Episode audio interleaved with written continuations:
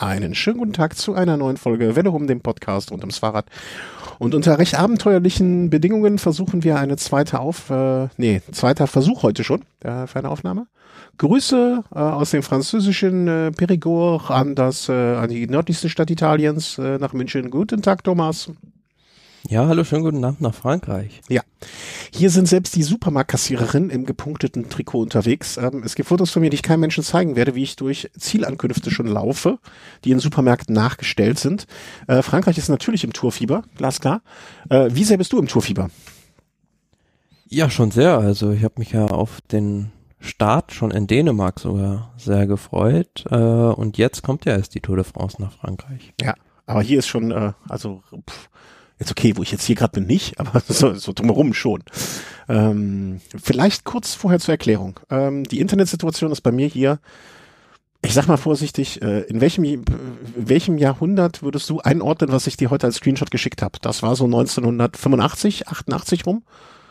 Ja, ich würde schon sagen 1999 so da gab es mal so eine Firma mit einer Werbung, bin ich schon drin. Ja. Also 56 Im Knast oder im, im, im Netz?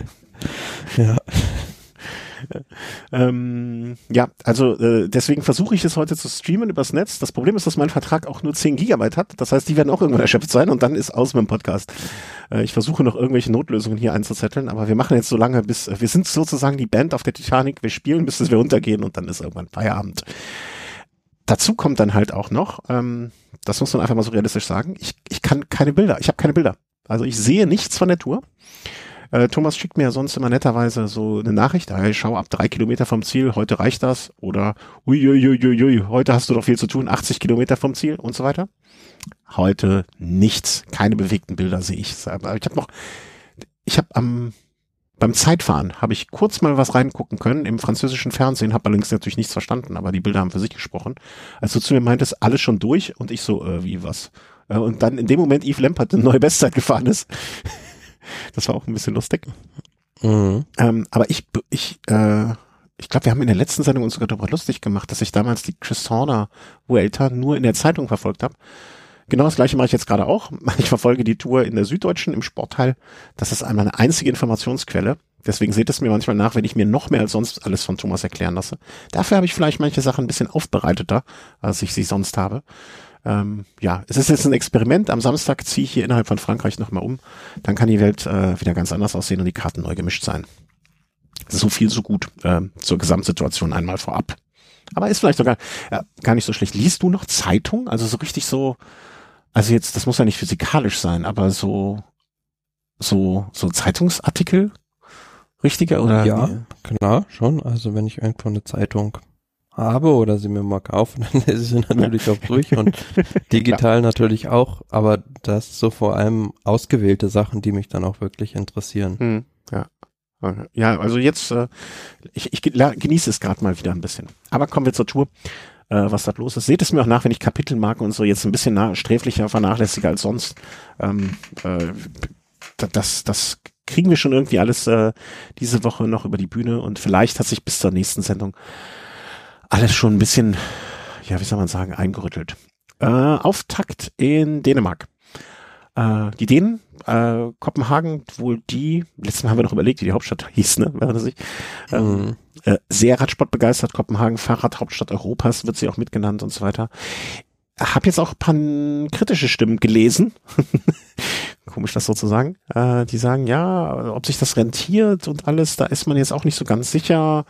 Und äh, alle Versprechungen, die da gemacht wurden in finanzieller Hinsicht, äh, ähm, werden sich nicht erfüllen. Die Verträge mit der ASO sind auch alle streng geheim und nicht veröffentlicht worden, wobei die denen ja große Freunde der Demokratie sind und äh, Transparenz. Hat man das in den Übertragungen auch irgendeine Kritik wahrgenommen oder ist da einfach nur große Freude jetzt in den letzten drei Tagen gewesen? Ja gut, ich fand so richtig kam das nicht zur Geltung, aber so wie du das erzählst, erinnert mich das alles so sehr stark an 2017 an Düsseldorf, ja. wo ja dann auch im Nachhinein da auch vor allem, meine ich, an den Bürgermeister große Kritik aufgekommen ist, ja. was, was der da für Verträge gemacht hat und äh, ob sich das überhaupt für Düsseldorf gelohnt hat, dieser Tourstadt. Absolut, Gut, ja. Das, das war auch mein Gedanke. Muss man auch fairerweise natürlich sagen, dass es da geregnet hat. Also jetzt in Kopenhagen beim Auftaktzeitfahren war das Wetter auch schlecht, aber dafür gab es dann ja noch zwei andere Tage in Dänemark. Ja, ja. Ja, ja, genau. Das waren die Parallelen, an die ich auch dachte. Und ähm, es gab ja auch insofern Parallelen wieder, dass man beim Regenauftakt manche Fahrer einfach vorsichtiger zu Gange gegangen, zu Gange gegangen sind, ähm, als es in, ne, man, man hat immer noch diese Bilder von Valverde in Düsseldorf vor Augen, ich zumindestens, der ja auch damals live vor Ort da zugegen sein durfte. Und ja, Zeitfahren. Also wir hatten, äh, ich habe äh, nachmittags noch einen Newsletter von äh, dem Ausrüster von den Neos bekommen. Hier so nach dem Motto Gunner im neuen Zeitfahranzug und äh, wird es der neue Sieger und wir hatten ihn ja auch eigentlich schon auserkoren als Sieger ist jetzt vielleicht ein bisschen übertrieben, aber zumindest in den deutlich engsten Ver äh, Verwandtenkreis, sage ich schon, äh, ähm, Favoritenkreis gezählt. Ähm, es kam dann allerdings doch ein bisschen anders und wie ich eben schon andeutete, als ich mal eingeschaltet habe und gerade Yves Lampert reinkam und mit der neuen Bestzeit, da dachte ich ja, naja, okay, da kommen jetzt noch andere und äh, hatte gar nicht zu dem Zeitpunkt realisiert, dass eigentlich schon alles passiert war. Ja, also die Favoriten, äh, die Top-Favoriten aufs Gesamtklassement hatten es so gemacht, dass sie alle schon so ja, 16.15 Uhr bis 16.30 Uhr in dem Zeitkorridor losgefahren waren, weil man da vorher gemutmaßt hatte, dass es äh, so das beste Wetterfenster sein würde mit dem wenigsten Regen. Aber es dem wenigsten ja Regen. Genau anders. Also zum Glück hatten dann ja eigentlich fast alle Favoriten die gleichen Bedingungen. Es hat bei allen gleich stark fast geregnet und äh, somit war es dann äh, zumindest eine gewisse Chancengleichheit, die da gegeben war. Aber ja, das war so, hm, wie soll ich sagen, also Filippo Ganna war schon der Top-Favorit und ich glaube auch auf einem anderen Parcours, also von der reinen Kraftübertragung auf die Straße, war er vielleicht auch der stärkste Fahrer, aber zum einen war dieser Parcours sehr verwinkelt, so dass da vielleicht ja, technisch ein bisschen versiertere Fahrer wie Wout van Aert oder auch Yves Lampert dann vor ihm landen und zum anderen ähm, ist er dann wohl ja vielleicht also so den letzten Abschnitt des Rennens auch mit einem Plattfuß gefahren. Ah, okay, das, das wiederum äh, habe ich überhaupt gar nicht mit. Zumindest war, war dann äh, sein Reifen platt, als er äh, ins Ziel gekommen ist. Das, da gibt es da auch Bilder von. Ähm, ist das ihm nicht bei Paris-Roubaix auch passiert? Äh, ja, da hat er auch Druckverlust gehabt, oder? Ja. Ja, da muss man mal, mal ein ernstes Wort mit dem Reifenhersteller reden, ne? Wer, Ineos, äh, wüsste ich jetzt gar nicht, auf, wen, auf was die fahren, aber müsste man mal in Erfahrung bringen. Weil jetzt zweimal so eine Geschichte ist natürlich äh, äh, doppelt ärgerlich. Aber das war auch mein Gedanke so, als ich den Kurs dann, also oder als ich die Bilder gesehen habe, das ist doch deutlich anspruchs- oder verwinkelter. Man konnte halt die Fahrt, die man irgendwann mal aufnimmt, gar nicht so, man konnte nicht so rollen lassen. Ähm, schön dabei ist aber für mich, finde ich, äh, immer noch, dass zumindestens die, die man vorne erwartet hat, auch dort waren. Äh, ich glaube, Thibaut Pinot hat ziemlich verkackt äh, also ist nicht da angekommen, wo er, also ist schon da angekommen, wo er ankommen wollte, nämlich im Ziel, aber hat zeitlich ähm, definitiv nicht umgesetzt, was er sich vorgenommen hat. Äh, Laporte war eine gute Zeit, ist dann aber gestürzt, wenn ich das richtig gelesen habe. Richtig, ja. Und, ähm, äh, schade drum.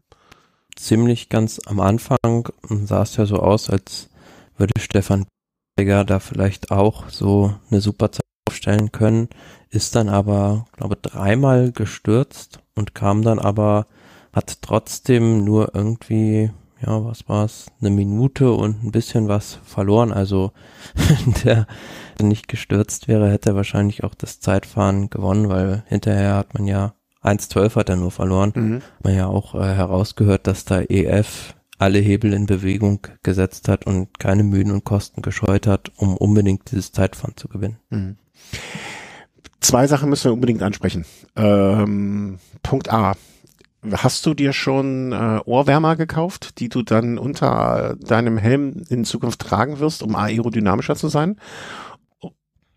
Oder oder hat man da bewusst eine Mem-Maschine angeworfen? Ne? Also ich habe ich hab so viel gelacht diese Woche über alle möglichen Memes, die man dazu um die Ohren gehauen bekommen hat, von 18 Uhr Banküberfall, äh, 17 Uhr Zeitfahren, bis äh, Leute, die es nachgestellt haben. Was hat es damit auf sich? Wer, wer, wer ist genau alles damit gefahren? Hast du das mitbekommen, welche Teams das waren oder wer das genau war? Ja, also du sprichst da von diesem ja neuen ja, ja, genau. Kopfbedeckungsprodukt äh, für die Zeitfahren von das haben, meine ich, alle Teams, äh, die mit Specialized ausgerüstet sind, gehabt und äh, das Skurrile ist nur daran, es hatten fast alle, nur der Sieger Yves Lampard ist ohne diesen dieses neumodische Ding gefahren. Also okay, das war mich, was mich irritiert hat, weil ich hatte auch in Erinnerung, also alle, die ich gesehen habe, kamen vom Specialized, aber Yves Lampard habe ich eben nicht damit gesehen, wie du es richtig sagst. Und deswegen wollte ich mich jetzt nicht aus dem Fenster lehnen und sagen, es waren die Specialized Teams, weil ich wusste ja zumindest einer hat es nicht gehabt. Aber okay, dann ist das schon ja schon. Ja, das sah schon ein bisschen. Ich hatte auch die, äh, am schönsten fand ich, glaube ich, die Assoziation zu dem wirklich sehr guten, aber da im Kern auch unschönen Serie hier, ähm, äh, wie heißt es, äh, The Handmaid's Tale, ja, wo die auch so, so Dinge, also sehr, sehr schöne Bilder. Ähm, also ich, ich, das wird uns wahrscheinlich beim zweiten Zeitfahren auch noch viel Freude machen, wenn die nochmal so starten. Was, was, was, was sollte das bringen? Also die Ohren angelegt, damit die äh, weniger Ja, wahrscheinlich. Also ich denke, irgendeinen aerodynamischen Vorteil noch hat man sich vielleicht davon erhofft, aber ist ja immer so, bei der ersten Etappe der Tour de France gibt's immer äh, viele Neuheiten, also ist ja eine riesige Präsentationsfläche auch für die Ausrüster, um da eventuell so neue Produkte vorzustellen. Aber die Vergangenheit hat uns auch gelehrt, dass äh, viele Sachen, die da irgendwie von den Teams aus der Kiste geholt werden, auch ganz schnell wieder in selbiger verschwinden. Ja. Äh, damals Düsseldorf auch diese Golfball-Trikots, glaube ich, ne? War das vom Team? Ja, bei Sky. Apropos die Team Ineos, ähm, auch da andere machen sich Gedanken, wie sie ihre Ohren anlegen, äh, wie so, so Gunner, wie, wie aerodynamisch man überhaupt noch einen Zeitfahranzug äh, bauen kann, äh, entwerfen kann, herstellen kann. Äh, wohingegen Gerard Thomas sich einfach denkt, ach, da ziehe ich noch eine Regenweste drüber, weil die Aerodynamik ist für den Arsch. Hauptsache ich bin trocken. Und man muss sagen, also wenn ich mir das jetzt angucke, so schlecht ist er damit nicht gefahren. Also jedenfalls auch für seine, ähm, wie viel ist er geworden? Ich glaube 18 jetzt 25 Sekunden Rückstand. Dafür, dass er, dass Gunner jetzt den super Zeitfahranzug da noch anhatte, so viel schlechter ist das nicht. Nee, er hat mit Sicherheit einige Sekunden gekostet und ähm, er hat da auch hinterher äh, so gewisse Selbstironie in dem Interview gezeigt und hat gesagt, ja, ist irgendwie, äh, da zitiere ich ihn jetzt mal, wie seine Frau durch die Kurven auch gefahren, also so ein bisschen wie ja, wie soll man sagen, auf rohen Eiern und äh, hat Aber das hat ja nichts mit dem Anzug zu tun. Ja, also oder Nee, das kam kam kam dann ja noch dazu. Hat dann auch erst während der während der Fahrt gemerkt, dass er da diese Weste noch anhat. Aber klar, da kann man dann wieder sagen, ja, so ein Team wie Ineos investieren da irgendwie Millionen in Forschung für Zeitfahranzüge, schnelleres Material, Räder etc. Und dann, äh, ja, ist da keiner von den Betreuern irgendwie aufmerksam genug, um der Garen Thomas nochmal zu sagen, dass er diese Weste noch anhat. Sieht dann natürlich dementsprechend blöd aus und macht sich da mindestens mal für den Tag zum Gespött der Leute. Ja. Ich fand's lustig. Also vielleicht war ich auch nur neidisch, weil er noch die Brille hat, die ich verloren habe. Äh, die, die, die ihren eigenen Twitter-Account hat. Ja, Ergebnis vom ersten Tag bedeutet also Eve Lampert vom Team Quickstep ähm, ja, im gelben Trikot, Wart van Art, berechtigter Zweiter. Äh, Pogacar, du hast mir geschrieben, er, ich glaube, er kann, er wird definitiv eine große Rolle spielen. Ähm, Dritter, Filippo Ganna, Mathieu van der Poel noch auf Platz fünf, wie du eben schon andeutest, technisch versiertere Fahrer an dem Tag vielleicht. So eine Mischung aus guter Zeitfahrer und technisch versiert. Äh, für die war das der richtige Tag. Mats Pettersen und so weiter und so fort. Roglic auf acht, vielleicht noch Molkemer und so weiter und so fort. Damit ja, war schon, wobei ja? mir das so ein bisschen kurz noch kommt, also fand ich auch in der Berichterstattung hinterher so ein bisschen zu kurz kam, dass Yves Lampert da gewonnen hat, war hm? jetzt ja für viele eine Überraschung. Aber da hat er im letzten Jahr bei den belgischen Zeitfahrmeisterschaften Remco Evenepoel auch schon geschlagen und in diesem Jahr war es genau umgekehrt. Also hat er ziemlich viel Zeit noch auf Remco Evenepoel bei den belgischen Zeitfahrmeisterschaften verloren. Aber was für mich halt so einen ziemlich faden Beigeschmack hat, weil die Aktion von vor zwei Wochen, wo er bei der Belgien-Rundfahrt absolut rücksichtslos, muss man sagen, Tim Wellens da ganz bewusst äh, ja weggerempelt hat und somit seinem Teamkollegen ähm, da den Rundfahrtsieg ermöglicht hat. Hinterher wurde dann auch bei der Belgien-Rundfahrt disqualifiziert, aber eigentlich hätte es dann eine Teamstrafe geben müssen, weil ja, Quickstep hat da den Rundfahrtsieg geholt aufgrund einer ganz, ganz unfairen Aktion und ja, also für mich ist das so ein bisschen, äh, wird er da ein bisschen zu sehr abgefeiert und äh, zu wenig das noch ein bisschen, also hätte man ruhig mhm. noch ein bisschen mehr drauf eingehen können. Klar war das eine super Leistung, aber ja, äh, hätte man auch überlegen können, ihn da, ja, nicht zu nominieren oder zumindest für die Tour zu sperren, für die mhm. Option. Ja, ich, ich muss zugeben, ähm, du sagtest im ersten Moment eine ausgerechte Erde, dann musste ich auch erstmal überlegen, was war es noch, als du mir dann sagtest, ja hier und hier, da habe ich mich an die Bilder auch erinnert und es war ja nicht nur so, dass äh, die Leute, die da gefahren sind, sich aufgeregt haben, ne? da hat ja auch äh, der, der, der, ich weiß gar nicht, ich glaube, äh, ich bin über den André Greipel Twitter-Account auch darauf aufmerksam geworden erstmal. Da haben sich also viele geäußert und äh, so, so das beste Standing im Peloton hat das seitdem bestimmt nicht, oder, oder, ja, doch, genauso kann man sagen. Ja, ja, und man muss ja auch sagen, ausgerechnet das Team jetzt, Quickstep Alpha Vinyl, wo man sich daran erinnert, bringt dann so eine Aktion, also gefährdete andere Fahrer, wo sie sich dann ja selbst auch darüber völlig zurecht beschweren. Damals dem Unfall von Jakobsen, wo sie dann die Leidtragenden waren, kann man ja auch schon so sehen, mhm. äh, dass sie da nicht die richtigen Lehren draus gezogen haben. Ja, ja. Äh, abs absolut, absolut. Äh, diese Geschichte wird natürlich im weiteren Verlauf äh, auch noch eine große Rolle spielen hier bei uns. Ähm, behaupte ich einfach mal, ohne dass wir es abgesprochen haben, aber ich glaube, da sind wir beide der Meinung, dass das noch wichtig ist. Ähm, gelbes Trikot, Yves Lampert, Wout van Aert, Pogacar, Filippo Ganna, das sind dann auch natürlich die Leute, ähm, die äh, ja in der Wertung vorne sind. Äh, Pogacar das weiße Trikot schon übernommen vor Thomas Pitcock und Florian Vermeer. Wie spricht man das aus? Vermersch? Vermersch. Vermersch, ja. Ähm, so konnte man dann auf die nächste Etappe gehen. Eine Etappe, die ja dann erste regul reguläre Etappe, sage ich mal, oder die zweite Etappe auf dem Plablo. Ähm, haben wir vorher gesagt, wird ganz klar eine Flachetappe, Sprintankunft, gar keine Frage. Und ähm, nun ja, wie soll man sagen? Also die Wiedergeburt, äh, ich glaube, die Süddeutsche titelt irgendwas so die Wiedergeburt und so weiter und so fort. Ne, ne? Es ist ja nicht ganz, Jakobsen war ja diese Saison schon sehr, sehr stark, hat viele Etappen gewonnen. Und insofern ähm, hat Cavendish zu Hause gelassen, um ihn mitzunehmen. Ich weine immer noch, äh, habe hier eine kleine Träne im Knopfloch. Aber dieser Sieg bei der ersten Etappe beweist dann direkt, dass das die richtige Entscheidung war. So ungern ich das zugebe, aber so ehrlich muss man das zugeben. Ja, also er war ja auch schon vorher zurückgekommen, zumal er im letzten Jahr äh, meine drei Etappen bei der Vuelta gewonnen hat.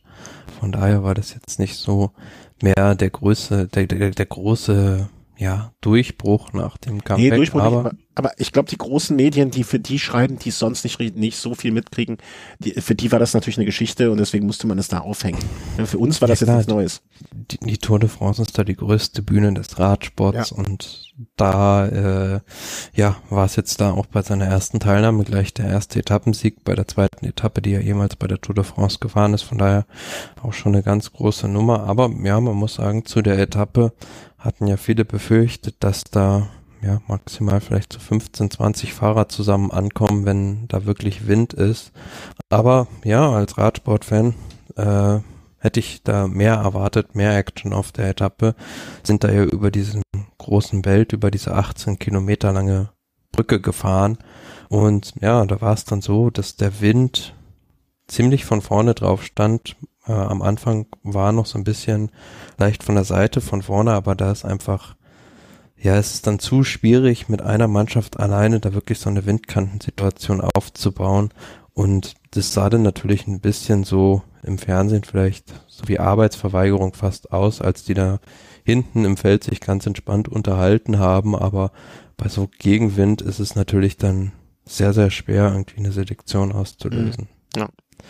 Und ja, gab ja auf dieser Brücke dann auch vorher noch so einen Sturz mit Rigoberto Uran, der dann aber noch zurückkam und dann auch mit Yves Lampard, ähm, das gelbe Trikot, das da gestürzt ist. Und da habe ich mir echt schon so gedacht, boah, ey, wenn der jetzt noch ein bisschen weiter nach links, also da gefallen wäre, dann wäre der da 30 Meter tief in die Ostsee gestürzt. Yves Lampard, oder was? Das habe ich gar nicht mitbekommen. Ja, weil das war schon recht knapp am, an diesem Geländer da dran. Also das ist Geländer war vielleicht irgendwie ein Meter 50 hoch oder so. Mhm. Und äh, wenn es halt ganz, ganz blöd läuft, also wenn dich da wirklich einer mutwillig da reinfährt, dann fliegst du über die Barriere. Ja, vielleicht äh, war da noch ein Fahrer vom, äh, war, vielleicht hatte Tim Wellens noch eine Rechnung offen und hat sich gesagt, so, so jetzt mein Tag ist heute gekommen, Eve Lampert. Hast du das Bungee-Seil an oder nicht? Ja, nee, also sowas wird ja keiner machen. Ähm, so äh, böse Denken oder sein. Nee, das hat sich, das war natürlich nicht Bestandteil der äh, Printberichterstattung. Ähm, aber ja, Uran Uran ist, äh, Rigoberto äh, Uran ist da durchgekommen, ja, der Fahrer von Education First ohne Probleme. Ja, der ist dann wieder zurückgekommen, wobei sich dann äh, die ganze Mannschaft hinterher, na, finde ich auch so ein bisschen zurecht beschwert hat, weil bei Lampard hat man halt keine Barrage gemacht. Hm, jetzt ist der Thomas weg. Hallo? Jetzt, ja, jetzt ist er wieder da, der Thomas. Ähm, ja, bei, ich Bei Lampert hat man keine, äh, keine was gemacht? Keine? Keine Barrage gemacht. Also da hat man die Autos äh, nicht rausgenommen hinter dem Feld, zwischen dem Feld und ihm. Und bei Education hat man es halt gemacht. Die haben da versucht, mit der ganzen Mannschaft Roberto Uran zurückzufahren. Und da haben die sich dann hinterher beschwert, dass man sie dadurch ungleich behandelt hätte. Mhm. Also Uran hat dann auch an dem Tag eine Minute 15 verloren, wenn ich das, nee, im Gesamtklassement eine Minute 15 äh, an dem Tag, nee, hat, an dem Tag hat er nichts verloren. Das war schon beim Zeitfahren, wo er sich die eingefangen hat. Gut, ähm, und an dem Tag dann im Sprint äh, hatten wir schon gesagt, Jakobsen ähm, holt sich das Ding. Und das bedeutete dann auch, dass der zweite ähm, aus der aus dem Zeitfahren, äh, Wout van Art, das gelbe Trikot über über Dingsen durfte. Ne, er hatte da sich genug Bonussekunden eingesammelt äh, in der Sprintankunft, um ich glaube wahrscheinlich auch im Zwischensprint, wenn ich das richtig interpretiere, ne? nur sechs Sekunden gab es. Ja, sechs Sekunden Zeitbonifikation hat er sich das heißt, geholt okay. und dadurch hat er dann das gelbe Trikot übernommen. Mhm. Ja, also Wort von Art immer jemand, also der jemand, der auf so vielen, in so vielen ähm, Bereichen des äh, Radsports einen, es gibt mal, es gab ja mal immer diesen Begriff in, in den Geisteswissenschaft des Universalgenies. Ich glaube, wenn man den auf den Radsport übertragen würde, dann wäre Wort von Art äh, so jemand, der wirklich alles kann. Ja, aber man muss ganz klar sagen, an dem Tag Fabio Jakobsen der, der schnellste Sprinter auch gewesen. Also da hat man gesehen, dass der wirklich auch ein bisschen schneller ist als, als die anderen. Mhm, ja. Aber Wout van Aert im gelben Trikot absolut gerechtfertigt und jemand, äh, der das wahrscheinlich auch äh, würdevoll äh, präsentieren kann. Äh, dritte Etappe, die vom gestrigen Sonntag ging von, das haben wir eben gar nicht gesagt, ging von Feijle nach Sonderberg behaupte ich mal, dass man das irgendwie so in die Richtung ausspricht. Und nun ja, da äh, wird dann aber nochmal Bezug genommen auf den Tag davor, denn äh, derjenige, der ähm, damals für diesen schlimmen Sturz von Jakobsen verantwortlich war, daran beteiligt war, weiß gar nicht, wie man das richtig ausdrücken soll, ohne irgendwie jetzt auch und der Sache gerecht zu werden. Ähm, Dylan ja, der Verursacher. Ja, also wahrscheinlich muss man sagen, der Verursacher, genau. Ohne wegen. Ähm, schlägt, äh, schlägt ihn an dem Tag und äh, siegt im Sprint und holt sich den Tagessieg.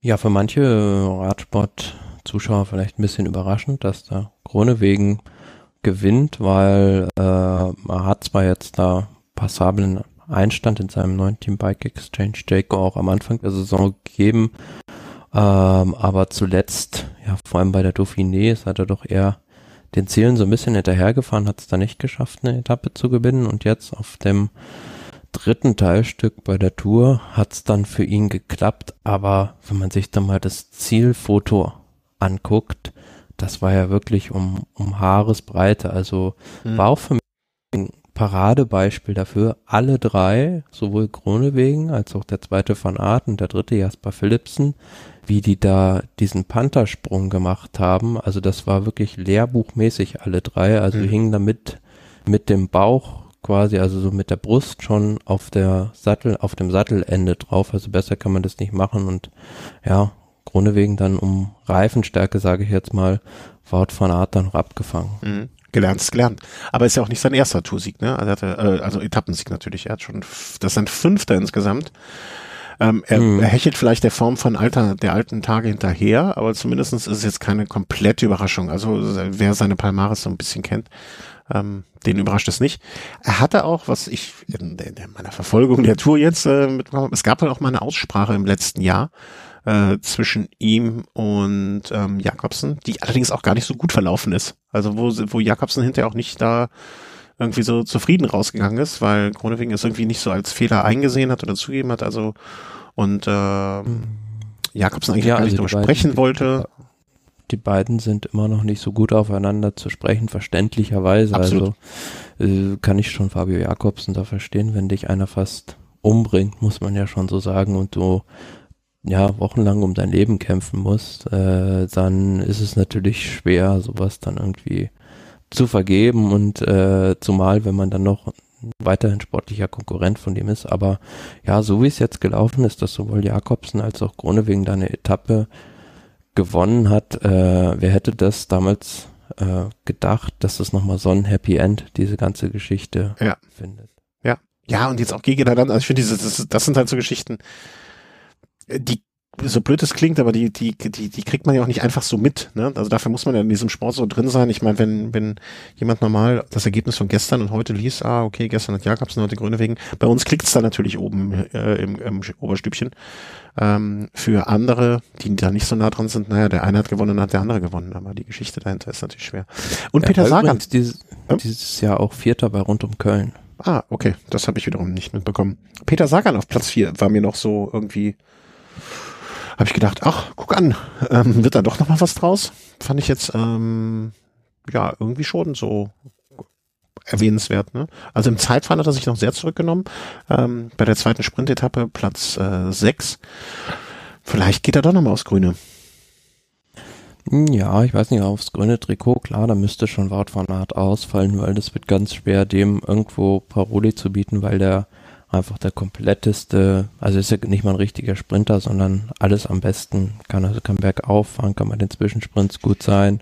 Äh, auch bei den Zielsprints ist er einer der schnellsten und ja, Peter Sagan, ich fand ihn an, am ersten, auf der zweiten Etappe schon sehr, sehr gut und bei der dritten Etappe da, äh, ja, hat er so richtig Emotionen gezeigt und sich dabei Wout van Art auch besperrt, dass er ja, da so ein bisschen, also das Problem war halt diese Zielanlage hat so eine leichte Rechtskurve gemacht mhm. und dementsprechend sind auch alle dann zum Schluss so ein bisschen nach rechts rüber gefahren und Peter Sagan war halt dann derjenige, der da an der Balustrade noch durchfahren wollte und äh, wenn er ganz viel riskiert hätte, hätte er da auch in die Lücke reinstechen können, wollte er dann aber wahrscheinlich nicht, aber ich glaube von der reinen Endschnelligkeit her hätte auch Peter Sagan an dem Tag gewinnen können. Also du meinst, der junge Sagan hätte gewonnen?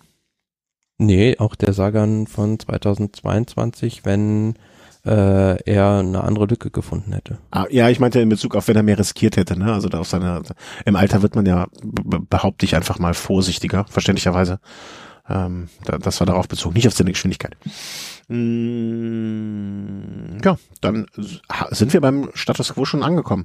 Ne? Es waren die drei, naja, also wir hatten uns von der Etappe mit der Brücke mehr erhofft. Zumindest in der Hinsicht, dass äh, mehr passiert. Aber ansonsten sind diese drei Etappen in Dänemark ähm, eigentlich erwartungsgemäß ausgegangen. Es gab jetzt. Ja, es gab noch eine Sache zu ja, erwähnen. Also sprich, es gab so ein paar Klassementfahrer an dem Tag, also Rigoberto Uran, als auch Jack Haig, als auch Damiano Caruso, die da ja einen Rückstand von äh, Rigoberto Uran waren es dann dran, 39 Sekunden und der Rest von äh, Bahrain Victorious meine ich auch, ähm, die, sie, den die sich da eingehandelt haben. Und vor allem, äh, das war aber bei der zweiten Etappe schon, meine ich, äh, da gab es ja auch noch einen Sturz innerhalb der letzten drei Kilometer, aber wo beispielsweise Daniel Felipe Martinez involviert war. Mhm. Da hat man jetzt gar nicht drüber gesprochen und das fand ich schon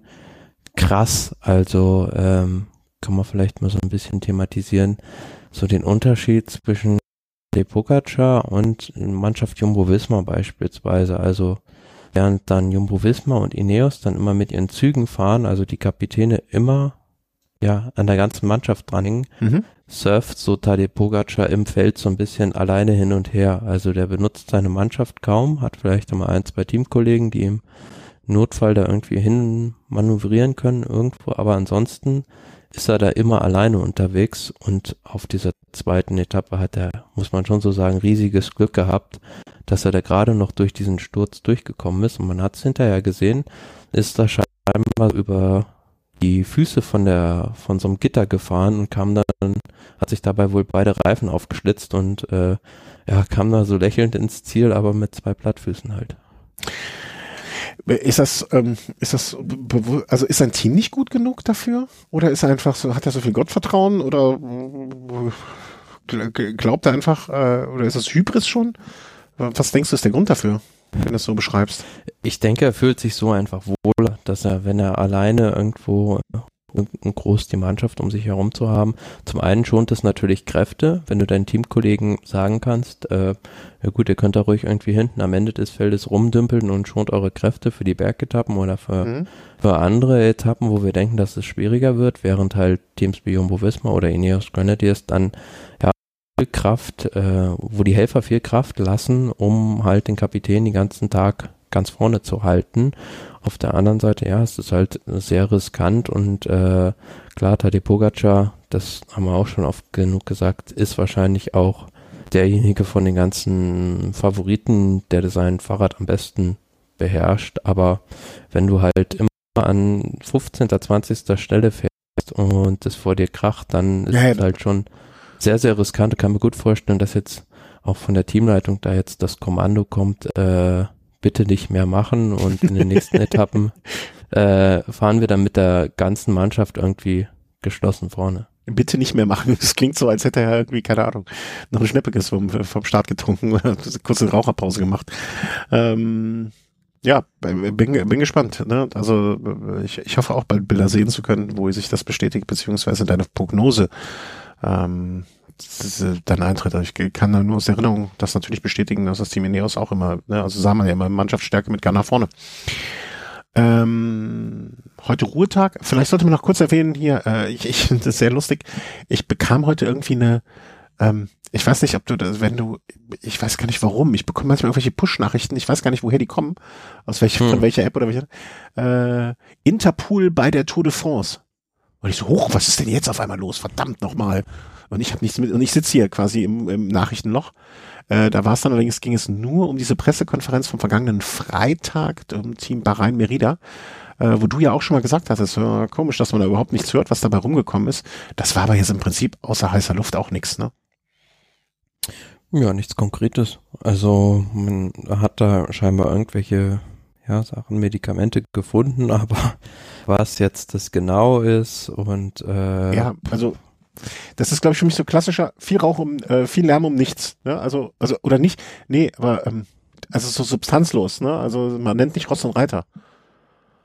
Mm, ja, also das ist vielleicht auch hm, vielleicht so ein bisschen auf das Team auch bewusst angesetzt, weiß ich nicht. Also, dass man, dass man versucht, irgendwie was zu machen von Seiten der französischen Staatsanwaltschaft aus, weil das sind ja letzten Endes die, die das äh, Ganze im letzten Jahr da initiiert haben. Gab es ja bei der Tour de France da 2021 auch schon mhm. die Durchsuchung und ähm, na klar, wenn die halt äh, ja der Europol sagen, ähm, wir möchten gerne, dass ihr da mal genau nachschaut, wenn die da in Dänemark sind, dann sagt sich die dänische Polizei auch, ja, ist auch für uns ein gefundenes Fressen vielleicht, äh, um uns da gut zu zeigen. Ja. Um, ja, aber letzten Endes so äh, richtig was rausgekommen nee. ist dabei noch nicht. Nee, warten wir mal ab. Also diese Pressekonferenz. Und Bahrain Merida hat sich als Team da auch sehr bedeckt gehalten.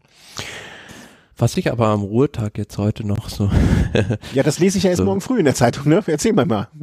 Was, so was Spaß, lese ich morgen? Spaßeshalber heute immer gesagt habe, ja, heute war ja die längste Etappe der Tour de France und die äh, hat durch Deutschland geführt. Ah ja, ja, okay. Die sind dann äh, von Sonderborg äh, rüber nach Dünkirchen.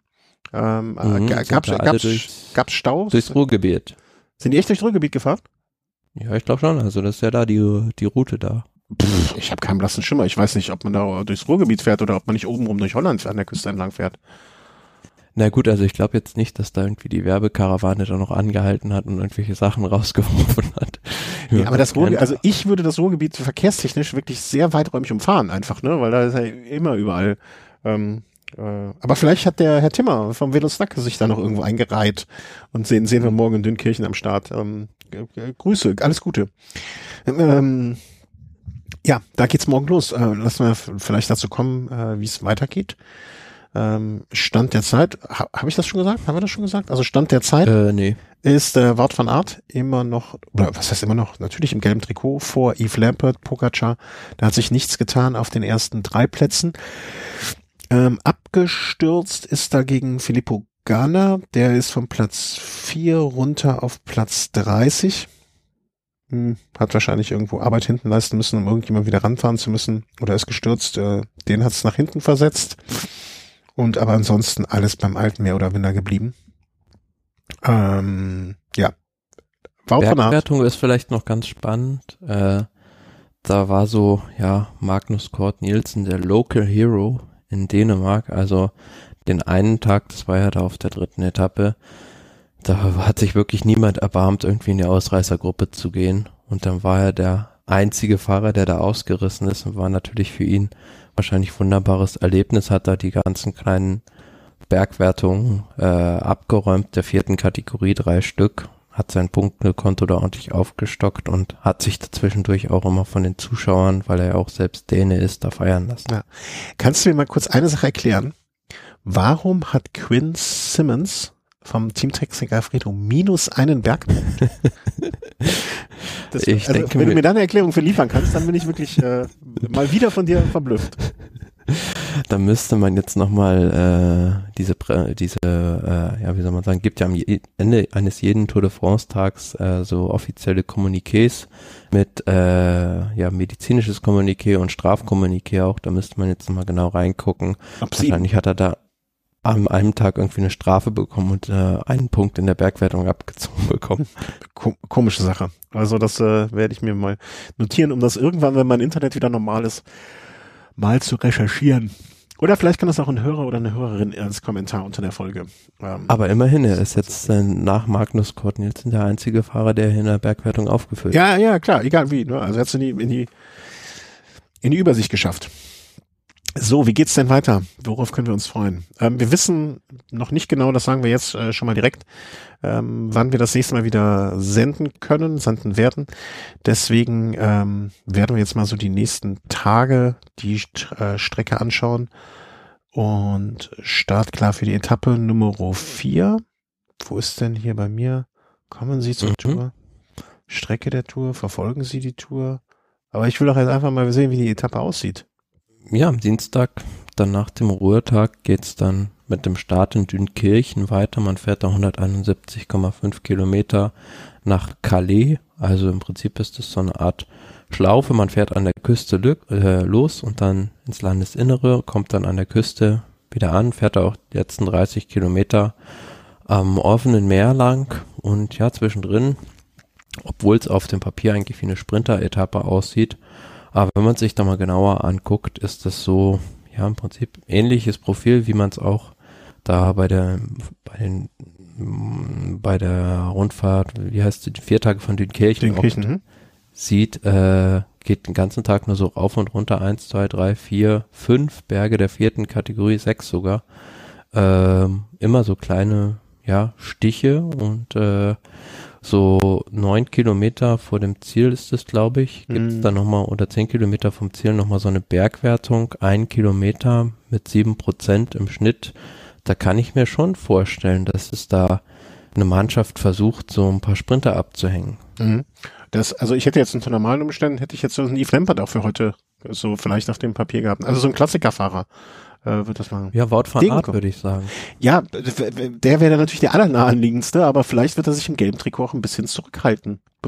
Aber andererseits sich ein Wout van Art, der sich zurückhält, will auch Andererseits so kann ich, kann ich mir auch vorstellen, dass so eine Mannschaft wie Total Energies von Peter Sagan mal versucht, so richtig Vollgas da zu fahren an dieser Steigung, um da halt, ja, so einige Sprintkonkurrenten auch abzuhängen. Man mhm. muss ja auch sagen, so diese letzten 30 Kilometer da direkt äh, an der Küste entlang, muss man mal sehen, wie der Wind ist. Also es wird mit Sicherheit auch wieder für die Klassements-Favoriten sehr, sehr hektischer Tag. Also sagen wir so, es wird am Ende so sein, dass das Team Total Energy mit äh, Sagan versucht abzuschütteln. Alle Sprinter werden abgeschüttelt, außer Wort van Art, der sich mit einreiht und dann gewinnt. Oder wieder Zweiter wird. Oder wieder Zweiter wird. ja. Ähm, Szenario, was so vorstellbar ist. Äh, von uns jetzt hier so eingetütet. So wird's passieren. Etappe Nummer 5 von Lille nach den Wald, an den Wald von Ahrensberg. Das ist diese Etappe mit dem Kopfsteinpflaster. Hm, Degenkolb-Tag. Nils Polle-Tag. Hm, ja, da gibt's so einige Kandidaten. Also Jonas Rutsch, wenn er jetzt nicht schon irgendwie ein paar Mal gestürzt wäre, hätte ich da aus deutscher Sicht auch noch auf der Rechnung von den neuen deutschen Startern. Also ja, auch Mathieu van der Poel Tag, auch Wout van Aert Tag, Peter Sagan Tag. Also da gibt's viele von diesen Frühjahrsklassiker-Spezialisten, die an dem Tag sich mit Sicherheit was ausrechnen. Haben wir es ja in der Vorschau auch schon gesagt. Musste mhm. mal gucken wer da irgendwie welche Teamaufgaben hat. Klar, jetzt Bullet hat auch einen Alexander Vlasov in der Mannschaft. Der will auch gebabysittet werden auf dem Pflaster. äh, Wout von Art hat natürlich Primus Roglic mit dabei und der einzige, der da von diesen ganz großen Namen vielleicht völlig beifahren kann, ist so Mathieu van der Poel. Klar, Peter Sagan, Sagan. auch, aber ja, das, das ist aber auch immer so bei der Tour de France ist es ja häufig so, dass diese Kopfsteinpflaster-Etappen ganz anders gefahren werden als so ein Paris-Roubaix. Also mhm. da sind dann teilweise auch ja so andere Leute vorne, die man vielleicht so nicht erwartet, weil Paris-Roubaix ist da halt auch fast 260 Kilometer lang und die Etappe 154. Also da geht's dann auch noch ein bisschen mehr um Ausdauer halt auch und ist natürlich noch mehr Pavé dabei. Also aber klar, für den Tag. Ich glaube, dass so die Leute, die bei Paris-Roubaix vorne sind, zumindestens, ähm, sag ich mal so, für den Tag auch gut geeignet sind. Ne? Also die werden, die werden sich jetzt da, die, die sind nicht im Nachteil an dem Tag. Nee, und wenn ich äh, Jumbo Wismar wäre, würde ich sagen, an dem Tag volle Attacke. Also Wout van Art vorne vors Feld spannen, Primus Roglic auf auf dem Gepäckträger gut festschnallen und dann versuchen irgendwie Pogacar abzuhängen. Ja, es gibt, ähm, ich weiß nicht, du, du bist ja noch nicht in der Situation, ähm, es gibt so, die nennen sich Follow Me. Äh, da kannst du dein kleines Kind hinten äh, quasi an dein Vorderrad anspannen. Weißt du, dann, dann nimmst du so einen 20 Zoll ja, ja. und das spannst du hinten rein und dann ziehst du den einfach. Ne? Der kann hinten ein bisschen unterstützen, treten, das ist gar nicht schlecht. Ich weiß nicht, ob das nach UCI-Reglement äh, so erlaubt ist. Müsste man mal nachschlagen, müsste man mal jemanden fragen, der sich damit besser auskennt. Aber wäre eine Möglichkeit, sehe ich mal. Warum nicht? Ja, und da muss man sich ja nichts vormachen. Auf der Etappe kann einfach alles passieren. Also kann auch passieren, dass da plötzlich sechs Glasmons-Favoriten außer Rang und Traktanten fallen. Ja, oder Platten. Weil halt Platten, Defekt oder sonst irgendwie was. Das ist halt auch so, so eine Lotterie. Also das kann einfach jeden treffen. Aber daraus können sich auch für die folgenden Etappen und gerade vor den Bergen noch so ganz spannende Rennkonstellationen entwickeln. Mhm.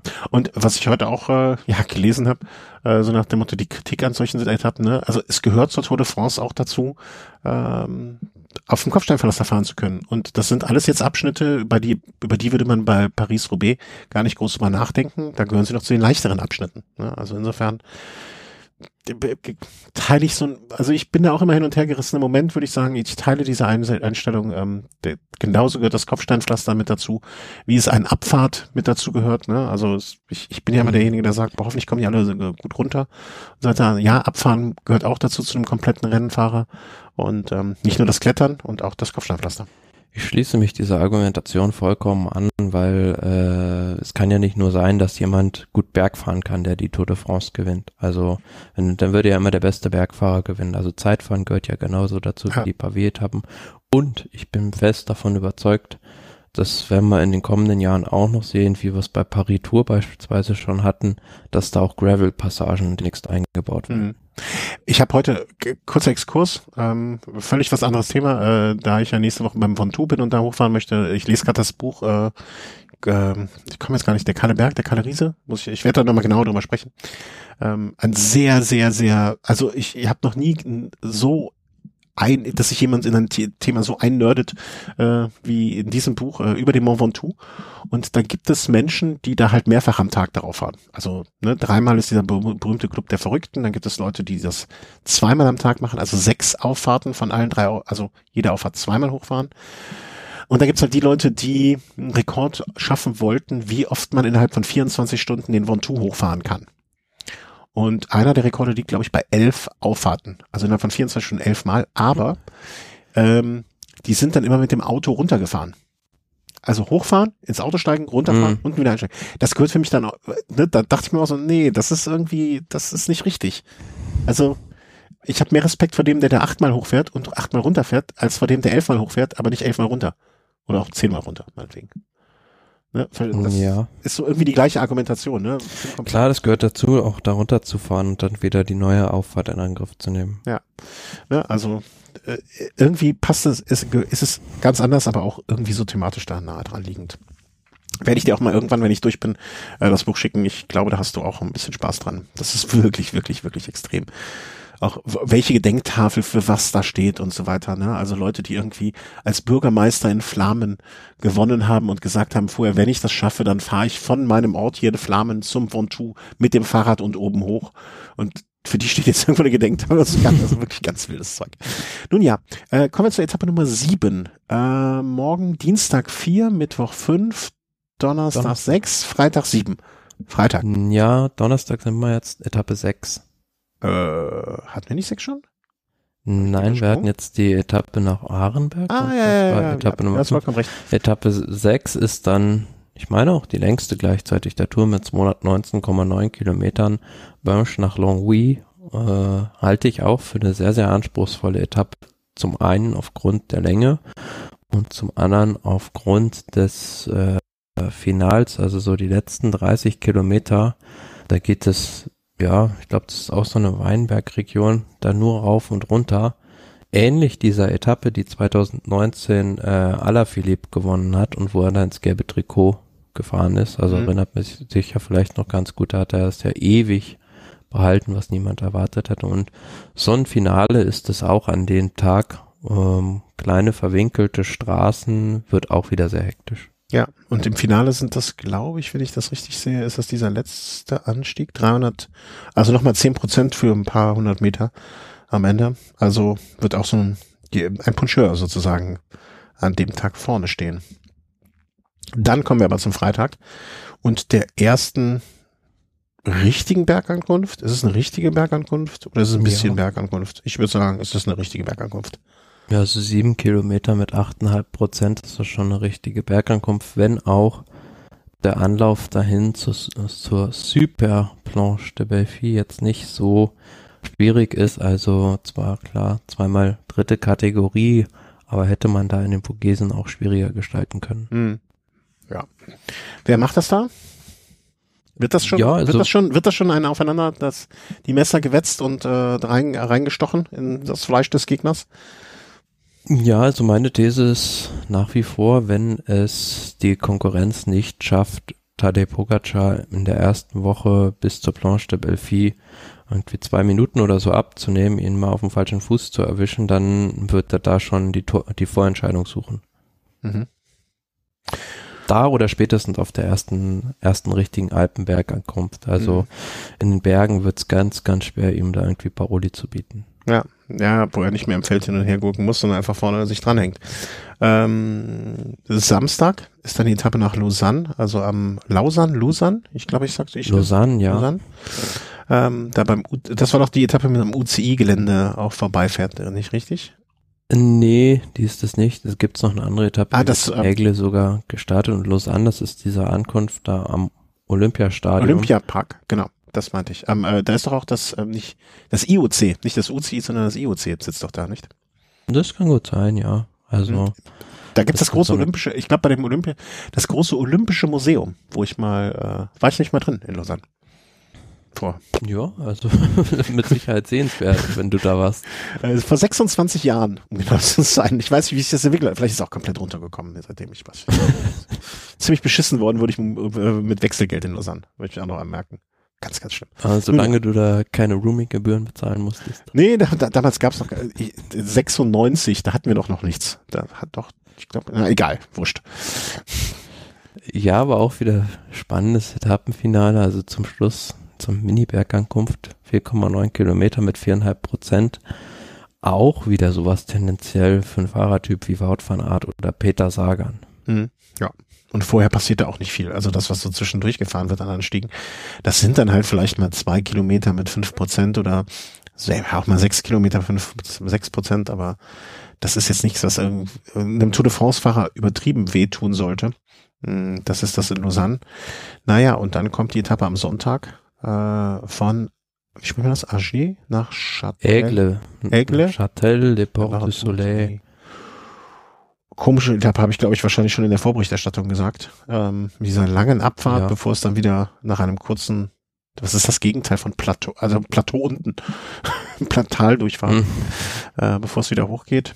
Das, also die Etappe am Samstag könnte echt spannend, äh, Sonntag. Nee, das ist Sonntag, ne? Ja, Sonntag. Mhm. Das könnte wirklich spannend werden. Also, Ja, ich glaube auch nicht, dass das wirklich schon jetzt äh, richtig scheppert zwischen den Favoriten, weil dieser vorletzte Berg ist dann doch nur ein Stückchen ins Ziel, also dass sich da jemand richtig exponiert, hm, kann ich mir schwer vorstellen. Aber gut, also die, die aber die Mannschaften mit zwei Kapitänen, das ist doch wie gemacht der Tag für die. Das wäre vielleicht die Option, ja klar. Wenn ich dann vielleicht Jumbo Visma bin, dann muss ich schon mal versuchen, entweder mit Wingegaard oder mit Roglic zumindest so einen Ballon da steigen zu lassen oder auch Ineos mit Martinez und mit Garen Thomas und mit Adam Yates auch noch. Also ja, Ja. hast du schon recht. Das ist Also an dem Tag, gute Gelegenheit. an dem Tag müssen die zusammenspannen. Also an dem Tag möchte ich, äh, ähm, na, wie heißt es hier, äh, Jumbo äh, und Ineos zusammenspannen sehen. Und dass sie da Druck machen. Weil, ne, also jetzt Roglic ins Ziel zu begleiten, ne, also es sind, muss man auch sagen, es sind jetzt drei Etappen gefahren, ne? Aber jetzt einfach nur daneben stehen und sich äh, wieder mal aufs Podium freuen, kann es ja nicht sein. Und dementsprechend. Nee, also du darfst halt nicht warten wie das Kaninchen vor der Schlange. Musst Ja. ein bisschen kreativ sein jetzt in der ersten Woche und versuchen, Mit ganz Also vielen bin- Kaninchen die, die Schlange tot zu kitzeln. Ich bin mir relativ sicher, wenn sich irgendwie jetzt auch mal die Möglichkeit vom Wind her oder von den Verhältnissen oder auch auf der Pflasteretappe ergeben sollte, dass da äh, man angreifen kann, dann werden sich auch genügend Teams finden, die da zusammenspannen. Wie sagt man so schön im Rheinland, dein Wort in Gottes Ohr. Möge das so passieren. Ich würde mich freuen. Ja, also ich bin auch sehr gespannt, weil äh, es ist ja auch nicht so, dass jetzt Pogacar der äh, neu auf dem Tableau ist. Ne? Also es ist ja, die Teams müssten ja aus der Vergangenheit vielleicht auch mal ein bisschen gelernt haben. Und sei es nur, dass man einfach nicht warten darf, sondern dass man bei ihm frühzeitig agieren muss. Oder so früh es geht eigentlich. Und Ja. aus der Fassung. Und er war ja auch noch nie so, so richtig, richtig, richtig in der Situation, dass er mit dem Rücken an, die, an, an der Wand stand. Ne? Also vielleicht muss man ihn, man weiß noch gar nicht, wie es, was da los ist. Ne? Vielleicht wird er unter so einem Druck, bricht er auch sehr, sehr schnell zusammen. Also vielleicht ist das ja genau das, dass man von früh, von Anfang an diesen Druck aufbauen muss. Das denke ich auch, ja. Also Das andere hat ja noch nie So. funktioniert. Nee, defensiv fahren bringt da nichts. Das äh, würden wir während der Tourzeiten auch Überschriften machen, wäre das jetzt die Überschrift für diese Sendung. Defensivfahren bringt da nichts. Gut, äh, ich würde sagen, dann machen wir diese kurze Sendung, weil mehr gibt's auch noch nicht im Moment. Ähm, Nee. wünschen uns allen viel Spaß bei der Tour. Schaut schön zu. Ähm, kommentiert, wenn ihr herausgefunden habt, warum dieser eine Fahrer minus einen Punkt äh, an Bergtrick Bergtrikotpunkten hat.